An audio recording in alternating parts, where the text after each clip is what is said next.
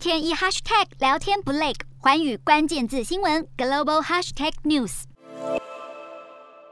中国东方航空 MU 五七三五班机的坠毁事件传出了新消息。华尔街日报在十七号报道，匿名人士透露，美国初步调查评估，竟然可能是机舱内的人员蓄意让班机坠毁。消息指出，根据寻获的黑盒记录，有人为控制因素导致了飞机坠落。而美方调查目前的注意力也转而着重在班机飞行员的行为。东航 MU 五七三五是波音七三七八百客机型号，在三月底从昆明飞往广州，在巡航高度垂直坠落到广西藤县山区。机上一百三十二名乘客和九名机组人员全部罹难。在下坠期间，机上人员并未回应空中交通管制和附近班机的反复呼叫。如今事发过去将近两个月，东航已经复飞了七三七八百型号。公司也向《华尔街日报》给予声明，表示目前还没有确切证据能够确定飞机是否存在任何问题，还重申事发班机的飞行员健康和家庭条件与财务状况都良好。至于中国航安监管机构，目前也没有回应《华尔街日报》提出的评论请求。根据中国先前提出的初步调查结果摘要，机组人员和空中交通管制之间的通信在飞机下降前都没有显示任何异常。